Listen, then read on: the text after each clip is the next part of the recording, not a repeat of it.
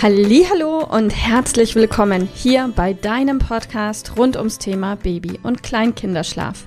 Mit diesem Podcast möchte ich dich und deine Familie dabei unterstützen, Entspannung in eure vielleicht noch angespannte Schlafsituation zu bekommen, sodass Einschlafen und altersentsprechendes Durchschlafen für deine Maus zu einer einfachen und schönen Sache werden kann.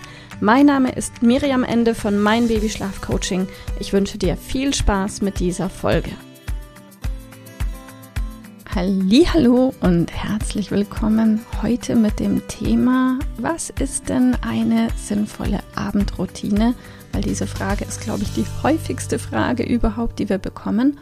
Und wie sieht eine schlaffördernde Schlafumgebung oder Schlafsituation aus? Und ähm, bevor ich mit dir darüber spreche, möchte ich sagen, unfassbar, heute ist der 24. Dezember, Weihnachten. Was für ein besonderer Tag und vor allem was für ein besonderer Tag mit Baby und mit Kleinkind. Ich erinnere mich so genau noch an mein erstes Weihnachten mit Baby. Unser errechneter Geburtstermin war eigentlich der 21. Dezember gewesen, 2015. Und ich war innerlich eigentlich relativ fest darauf eingestellt schon, dass der Johannes wahrscheinlich ein Christkind wird und am 24. Dezember geboren wird oder aber vielleicht noch ein bisschen mehr sich Zeit lässt und an Silvester auf die Welt kommt und beides ist nicht passiert. Und da bin ich auch ganz dankbar drum, damit wir da keinen Weihnachtsgeburtstags-Ekak-Stress haben. Johannes ist Ende November 2015 zur Welt gekommen und so haben wir dann doch Geburtstag und Weihnachten für uns getrennt, hatten aber ein ganz neugeborenes Baby damals mit eben einem Monat alt an Weihnachten zu Hause vor jetzt sechs Jahren. Und ich weiß genau, wie ich mich gefühlt habe. Und ich habe mich super mh, hm, unsicher in meiner Rolle gefühlt als Mutter und total verletzlich. Und ich hatte einen wahnsinnig hohen ideellen Anspruch an mich, an meine Rolle und mein Verhalten als Mutter und auch an meine Umgebung und an meinen Mann und meine Mutter und meine Schwiegereltern. Und ich hatte eine relativ klare Vorstellung damals, wie alles zu sein hat wie genau Heiligabend abzulaufen hat, wer sich wie zu verhalten hat, was genau wir, mir wichtig ist. Ich habe damals auf einmal angefangen, unfassbar viele Plätzchen zu backen. Ich mag Plätzchen überhaupt nicht. Und ich habe damals also wie eine Wilde gebacken, weil das zu meinem Rollenkonstruktgefühl dazugehört hatte, Plätzchen zu backen. Vielleicht kennst du das auch, dass du irgendwelche Übersprungshandlungen hast und eine Vorstellung in deinem Kopf hast, wie du als Mutter sein musst, was richtig ist in deiner Rolle. Und ich kann dir nur aus meiner Erfahrung jetzt rückblickend sagen, vielleicht gelingt es dir, dich ein bisschen frei zu machen von diesen, diesen Zwängen, die ich mir damals auferlegt habe, falls du selber Ähnliches bei dir beobachtest. Ähm, dein Umfeld kennt dein inneres Wertegerüst nicht und deine eigenen auferlegten Zwänge. Das heißt, dein Mann oder deine Frau, dein Partner kann es dir überhaupt nicht recht machen. Und auch deine Mutter und dein Vater nicht und deine Schwiegereltern können es dir auch nicht recht machen. Außer das läuft sowieso immer total entspannt bei euch und jeder weiß genau, wie was zu funktionieren hat. Und falls es aber nicht so ist, dann tust du gut daran, ähm, dich ab und zu aus der Vogelperspektive zu beobachten und dir auch den Freiraum zu nehmen und dir zu erlauben, dich selbst nicht ganz so ernst zu nehmen. In, das sind die Hormone. Also insbesondere wenn dein Baby noch recht jung ist, dann tut sich hormonell total viel in deinem Körper. Und es bleibt auch eine ganze Weile so. Und es ändert sich auch wieder. Du wirst gelassener werden mit der Zeit und dann wirst du vielleicht auch ein bisschen lächeln darüber. Aber so viel einfach, ja, zum Start dieser Folge, weil die Überleitung, finde ich, ist ganz gut und ganz passend. Am Ende gibt es kein richtig für alle. Und wenn du es jetzt erlebst, dass du Weihnachten besucht hast von deiner Verwandtschaft oder von Freunden und Bekannten, dann haben die wiederum ja auch ihre Vorstellung von richtig und falsch. Und vielleicht wollen die dir alle gute Ratschläge geben, was eure Abendroutine betrifft oder eure Ablaufroutine oder eure Schlafumgebung. Wichtig ist, wenn du dich überfordert fühlst mit solchen Gesprächen oder auch guten Ratschlägen, dann erlaube dir durchaus auch zu sagen, hey, liebe Mama, liebe Schwiegermama, lieber Freund, Verwandter, Bekannter, ich weiß das total zu schätzen, dass du dir die Gedanken machst und ich würde aber jetzt gerne über ein anderes Thema mit dir sprechen. Vielleicht findest du eine elegante Überleitung zu einem Thema, auf dem du dich sicherer fühlst oder das du gerne lieber besprechen möchtest.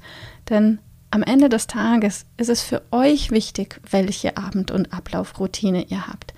Ihr müsst entscheiden, was macht ihr zuerst und ob ihr am Ende des Tages eurem Kind ein Gute Nacht Gebet vorliest oder mit ihm gemeinsam singt oder alleine was singt oder weiß ich nicht, zusammen die Spieluhr aufzieht. Da gibt es niemanden, der sagen kann, nur Spieluhr ist richtig und bitte, es muss auch Lalelu sein, es darf nicht ähm, guten Abend, gute Nacht sein. Viele haben so rigide und starre Vorstellungen. Am Ende ist es einfach für dich und dein Kind und deine Familie wertvoll zum Runterfahren, wenn euer Abendablauf immer ähnlich gestaltet ist. Aber wie rum, in welcher Reihenfolge, das entscheidest doch du und dein Partner, wie es genau für euch passt. Also schau einfach, was sich für euch richtig anfühlt und guck, dass du da, wenn möglich, eine Routine, eine Regelmäßigkeit reinbringst, denn davon profitiert ihr alle. Und was die Schlafumgebung betrifft, so profitieren Kinder auch hier von einer Regelmäßigkeit. Also solltest du zu der Art von Elternteil gehören, die ihrem Kind recht viele verschiedene Orte zum Schlafen anbieten, wie mal den Kinderwagen, mal die Federwege, mal das Sofa auf der linken Seite, mal das Sofa auf der rechten Seite, mal die Wippe, mal das Beistellbett, mal das Familienbett, mal das eigene Bett.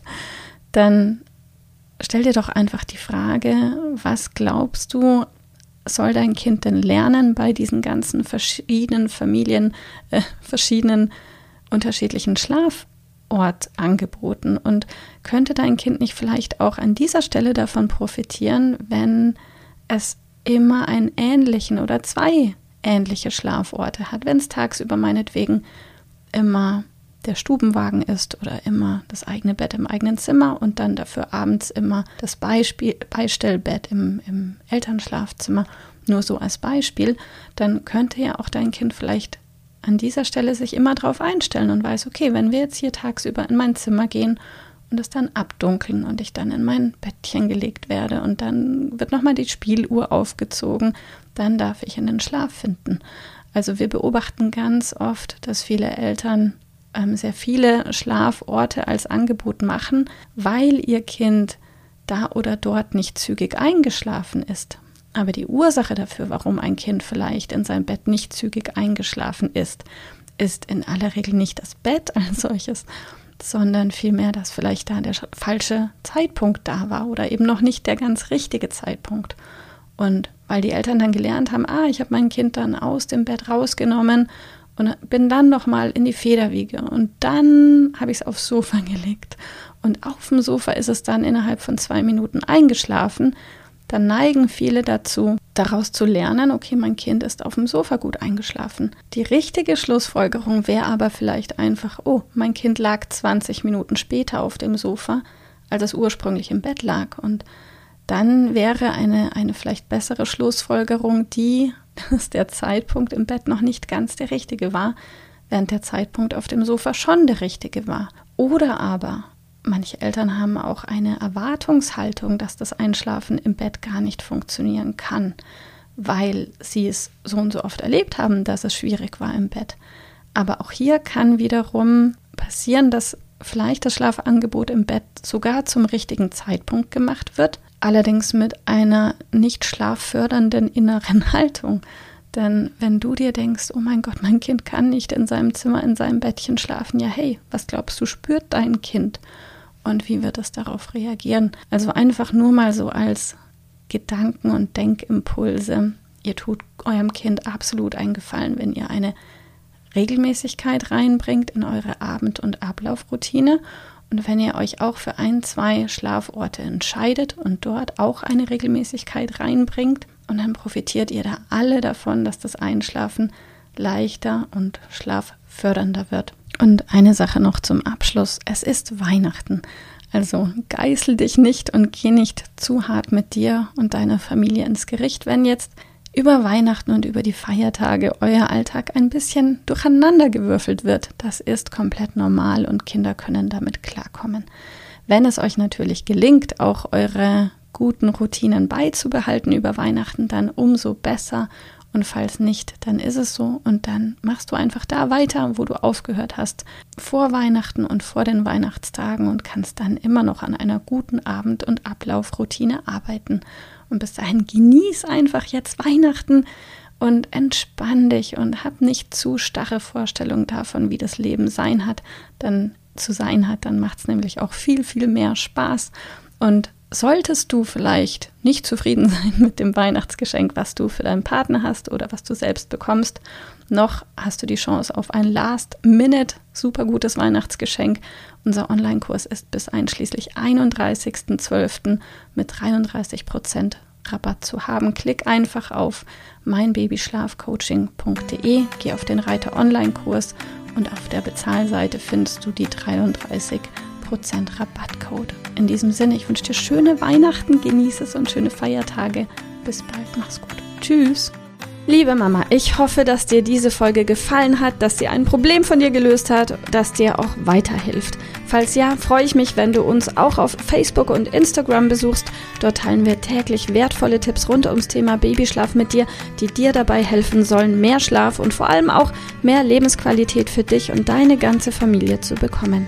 Die Links dazu findest du in den Show Notes und solltest du dich vielleicht auch beruflich verändern wollen, weil du dich schon seit längerem fragst, ob das, was du im Moment machst, wirklich alles gewesen sein soll, dann kannst du dich gerne um einen Ausbildungsplatz zum Schlafcoach bei mir bewerben. So oder so. Die Links findest du in den Show Notes. Kontaktiere uns. Wir rufen dich an für ein kostenloses Infogespräch. Ich freue mich auf dich. Deine Miriam. Tschüss.